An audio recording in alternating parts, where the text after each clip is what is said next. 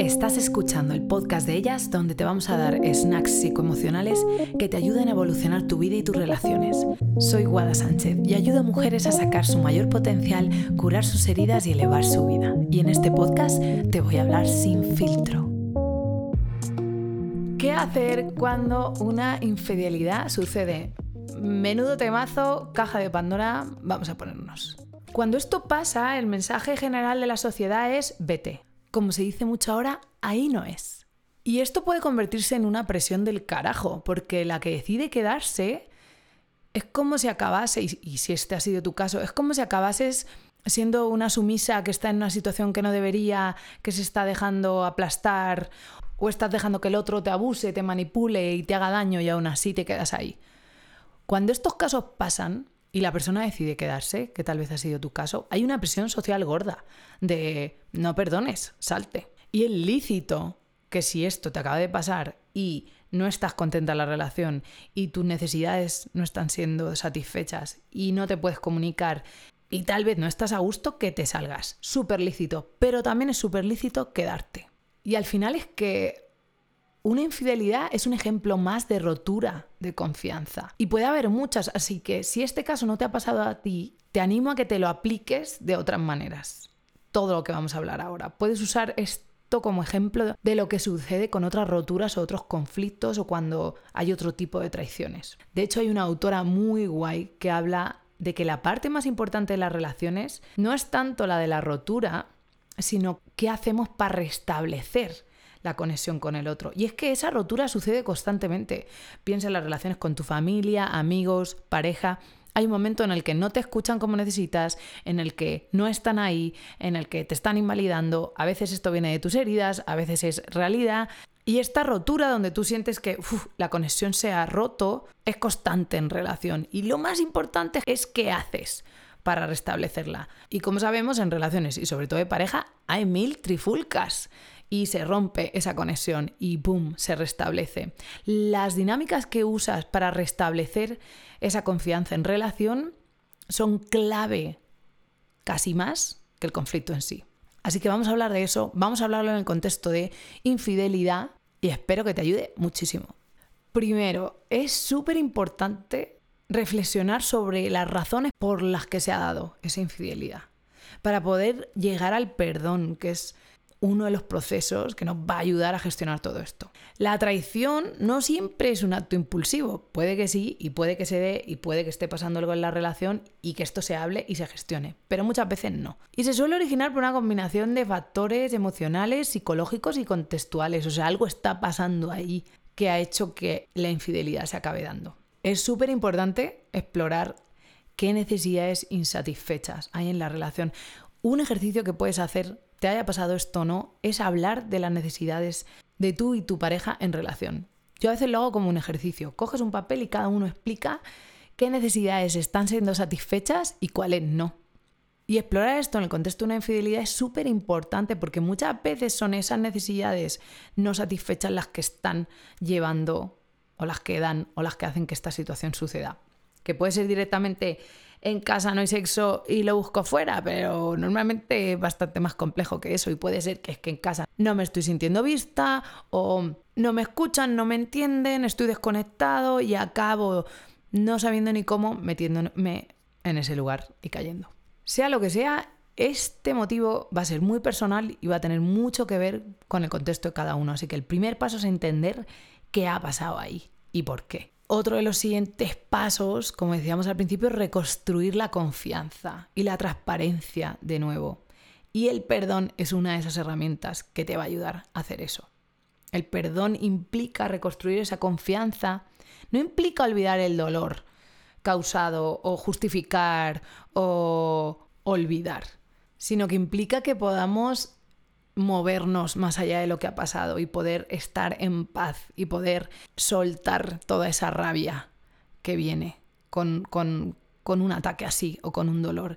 Y es súper importante para que esto suceda que el que lo ha realizado asuma la responsabilidad de sus acciones y se comprometa a ser transparente en el futuro. Para restablecer esa confianza y para que ese perdón se pueda dar es súper importante que la persona tome responsabilidad y pida perdón y se pueda crear ese espacio para empezar a sanar. Y algo aquí súper importante es aceptar eh, la complejidad emocional de nuestro mundo interno. El perdón no es un proceso simple ni lineal. Es una montaña rusa de emociones que nos va a llevar desde el cabreo a la tristeza, a la confusión, al miedo, a las ganas de correr y es fundamental dar espacio a todo esto y permitir que ambas partes expreséis y exploréis qué está pasando ahí y que podéis expresar vuestras emociones sin juicio y sin represión por parte vuestra y por parte de la otra parte de la pareja. Y es súper importante que a través de esta aceptación de esa complejidad y de esa contrariedad y de toda esa intensidad emocional se pueda empezar a abrir un camino hacia esa curación y a ese perdón genuino. Una infidelidad, de hecho, puede suponer una oportunidad para reevaluar profundamente la relación. La relación con el otro y la relación con una misma. La traición, muchas veces, y esto te lo diría cualquier terapeuta especialista en parejas que se encuentra con estas situaciones constantemente, esa traición muchas veces actúa como un catalizador para poder abordar dinámicas subyacentes súper disfuncionales que llevaban mucho tiempo sucediendo y que explotan con esto. Para poder perdonar y seguir hacia adelante, que es el objetivo, es esencial que en la pareja, que ambas partes reflexionen sobre sí mismas y sobre lo que está pasando ahí y sobre su contribución a la situación y a la pareja. Y esto permite y da espacio a que haya cierto crecimiento personal y cierto crecimiento relacional y que se dé la posibilidad de construir una relación más fuerte que la que había antes, más auténtica, donde esas necesidades que no estaban siendo satisfechas empiezan a serlo. Y fíjate, esto es ideal que sucediera no solo en un contexto de infidelidad, sino que pudiéramos hacer esto constantemente en relación. Pero hay a veces que esto no pasa. Y hasta que no llega la metabomba, toda esta mierda no salpica. Entonces hay circunstancias donde precisamente esto estas situaciones son catalizadores brutales, porque había una situación cronificada de disfuncionalidad que hasta que no ha llegado algo así, que a veces es otra cosa, no es una infidelidad, pues no permite crear espacio para poder reconstruir todo esto. Otra cosa clave es que después de la infidelidad se establezcan límites y acuerdos súper claros para poder reconstruir la confianza y además prevenir que esto pueda pasar otra vez. Es súper importante que ambas partes estéis dispuestas a definir qué comportamientos, qué cosas, qué situaciones son aceptables y cuáles no, y que se tengan estas conversaciones que a veces no se habían tenido antes. Negociar y ajustar estos límites y estos acuerdos en conjunto, asegurándoos de que son realistas y están en línea con vuestras necesidades y con lo que necesitáis dentro de la relación.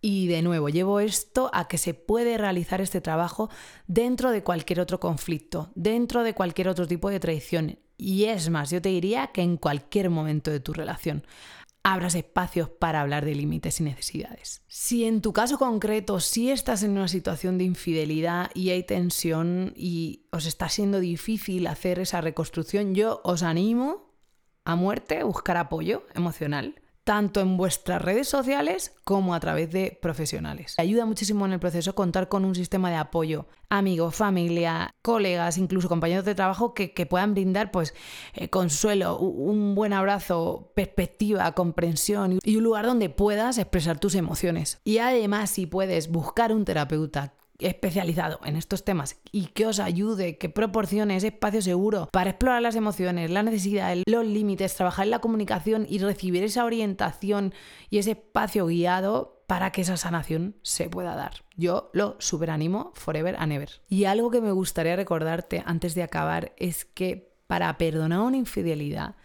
parte de lo que se requiere es ser vulnerable. Y con vulnerable me refiero a abrirte la camisa y conectar con tu mierda y con tus heridas y con todo tu ser, tanto por una parte como por la otra.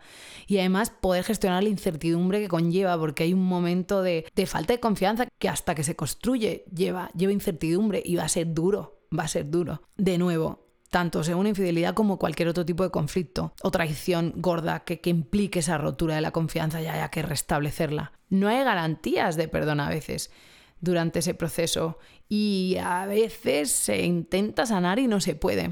Si estás en ese momento intentándolo, yo te felicito por valiente y que sea donde sea que llegues, nunca va a ser un tiempo perdido porque el tiempo que inviertas en entenderte a ti, en entender qué está pasando en la relación y entender al otro ya, ya tiene valor por sí solo. Recordarte que parte necesaria es aceptar que la reconstrucción de la confianza lleva su tiempo y esto lo digo a todas para cualquier tipo de relación y a todas valientes las que estáis intentando reconstruir la confianza en cualquiera de vuestras relaciones, porque creo que es un lugar muy power que implica de por sí un crecimiento interno, aunque luego esta confianza se pueda restablecer del todo, ¿no? Y el perdón se pueda dar o no y se pueda sanar, porque muchas veces no depende solo de ti, bueno, muchas veces no, siempre. Depende de ti y de la otra parte.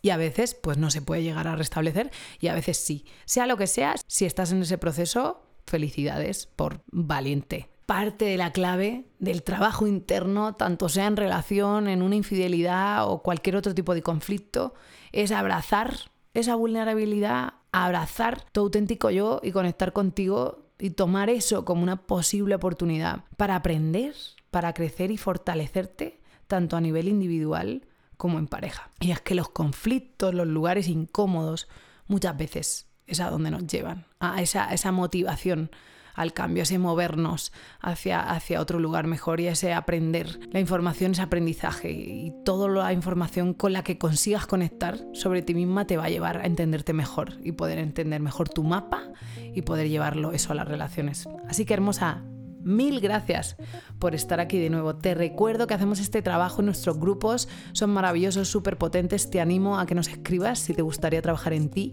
y te gustaría hacerlo acompañada y validada por un equipo de mujeres maravilloso. Y te veo muy pronto con más snacks psicoemocionales sin filtro.